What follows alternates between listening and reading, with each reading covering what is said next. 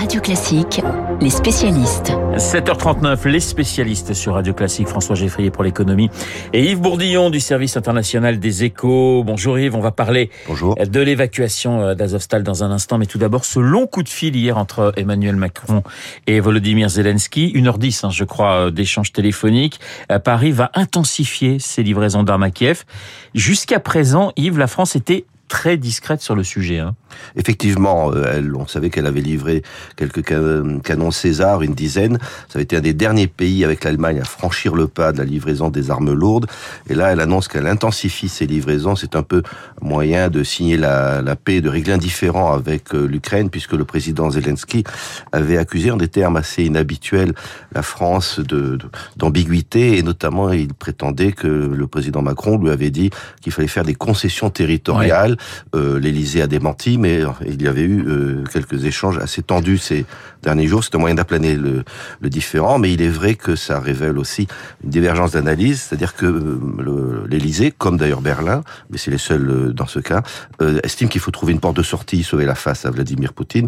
La difficulté étant que cette porte est très étroite, c'est à la limite un vasistas, parce que euh, d'un côté l'Ukraine ne peut pas, euh, au minimum, elle veut reconquérir les territoires envahis depuis le 24 février, et si jamais c'est ce qu'elle obtient, bah, c'est pas une porte de sortie pour Poutine, ça serait une humiliation pour lui, puisqu'il perdrait la bataille, enfin il perdrait la guerre. On va revenir sur ces euh, sur ces négociations qui sont au point mort, mais Yves, on voit l'évacuation qui continue, qui se poursuit de soldats ukrainiens de de l'usine d'Azovstal à Mariupol. Évidemment, la, la question est de savoir ce que les Russes vont faire de de ces prisonniers. On parle d'échanges justement entre Ukrainiens oui. et Russes. Azovstal, c'est un symbole de la résistance ukrainienne, mais là encore, on ne sait pas grand-chose. Non, il y a un accord apparemment euh, assez intéressant pour les prisonniers puisque oh, ils ont la vie sauve, euh, mais c'est vrai que c'est la fin du siège le plus long de l'histoire moderne d'un site euh, militaire, deux mois et demi sans être ravitaillés. On sait déjà que 50 prisonniers très gravement atteints ont été évacués euh, lundi soir, 260 moins atteints voire valides ont été évacués hier, 300 sont en cours d'évacuation, probablement qu'il n'en reste plus que 300 à l'intérieur mmh. du site. Donc tous ces gens-là vont être sont des prisonniers qui vont être échangés ultérieurement contre d'autres prisonniers russes. Ça, c'est sur le papier. Euh, je ne sais pas si est-ce que ça sera vraiment appliqué, mais c'est vrai que c'est un accord euh, très important pour les. Chacun des deux parties y gagne, puisque Moscou va conquérir complètement un port stratégique sur la mer d'Azov il euh, il n'est pas obligé de lancer un, assaut qui aurait été extrêmement meurtrier pour ses troupes, avec même sans doute un refus euh, d'attaquer. Et puis pendant ce temps-là, Kiev peut sauver ses héros qui ont fixé 10 bataillons russes pendant deux mois. Alors, je, je, on parlait des, des négociations. C'est vrai que là, on se disait qu'avec cet épisode euh, de Mariupol où chacun sauve la face, on aurait peut-être pu s'asseoir autour d'une même table. C'est compliqué. Vous avez parlé de la position de la France et de la position euh, de l'Allemagne qui sont qui sont favorables à ces négociations. C'est pas le cas d'une manière générale des États-Unis et j'allais dire de l'OTAN de toute façon.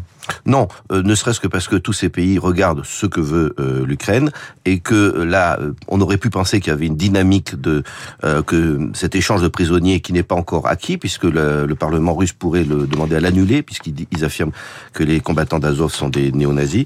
Donc là, il y a quelque chose qui est encore très incertain et les pays de l'OTAN, eux, ils font valoir que si on faisait un cessez-le-feu maintenant, ça briserait la dynamique de l'Ukraine qui est en train, grâce au canon d'artillerie fourni par les États-Unis de prendre le dessus dans le nord ouais. et qui ont franchi une rivière stratégique hier et que si on a un cessez-le-feu, c'est peut-être un, une paix en trompe-l'œil qui permettrait à la Russie de se réarmer, de se regrouper et de réattaquer dans quelques mois. Donc les, tous les pays de l'OTAN, sauf la France et l'Allemagne, sont sur une ligne qui est plutôt laissons l'Ukraine continuer à reconquérir ses territoires. Ouais, L'OTAN qui est en train de s'agrandir avec euh, la Finlande et, et, et, la Suède qui ont fait une demande euh, d'adhésion. Une dernière question, euh, Yves, Yves Bourdillon du service international des échos. Un nouveau gouvernement aujourd'hui ou demain ou peut-être vendredi. Un nouveau ministre des Affaires étrangères, oui. puisqu'on sait qu'Yves Le Drey ne prendra, prendra enfin en quelque sorte sa, sa retraite, si je puis dire.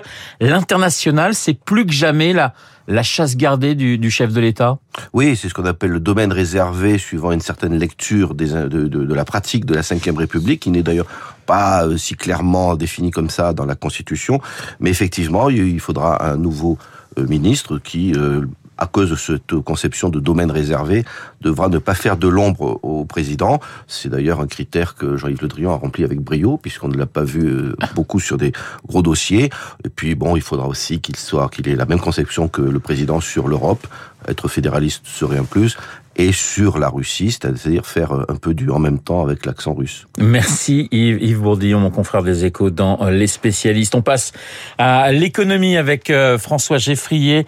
Vous nous emmenez aux États-Unis, François, où se déroule une crise étonnante pour la première puissance mondiale, une pénurie de lait infantile. Oui, c'est le genre d'information assez dramatique qui ne nous surprendrait pas si elle venait d'un pays en développement, sans industrie, sans système de santé, mais non, c'est bien au pays le plus riche, le plus puissant du monde que ça se passe, pays quasiment pourtant euh, autosuffisant ou presque en temps normal en lait pour bébé. 98% du lait infantile euh, qui est consommé est produit aux États-Unis. Mais en ce moment, la pénurie est véritable, hein, estimée à 43% il y a quelques jours. Deux problèmes au départ. D'abord structurel.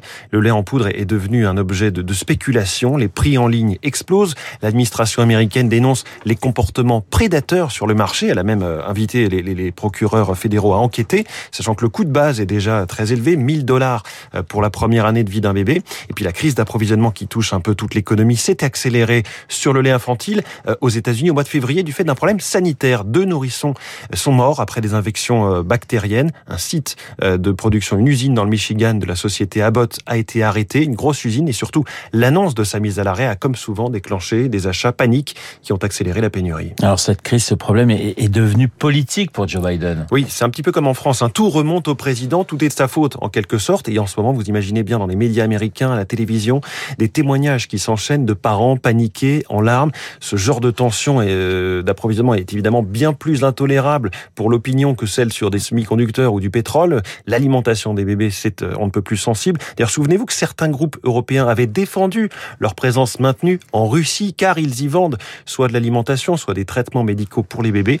C'est donc devenu le sujet numéro un, euh, qui a fait même l'ouverture des briefings à la Maison Blanche. Euh, problème politique qui s'ajoute à l'inflation plus généralement, hein, aux États-Unis, elle est à 8% sur un an. Chez nous, c'est euh, en dessous de 5. Deux solutions ont été trouvées, mais ça fait un petit peu rafistolage. Un accord hier entre la justice et le groupe euh, Abbott en question pour reprendre la production dans cette usine.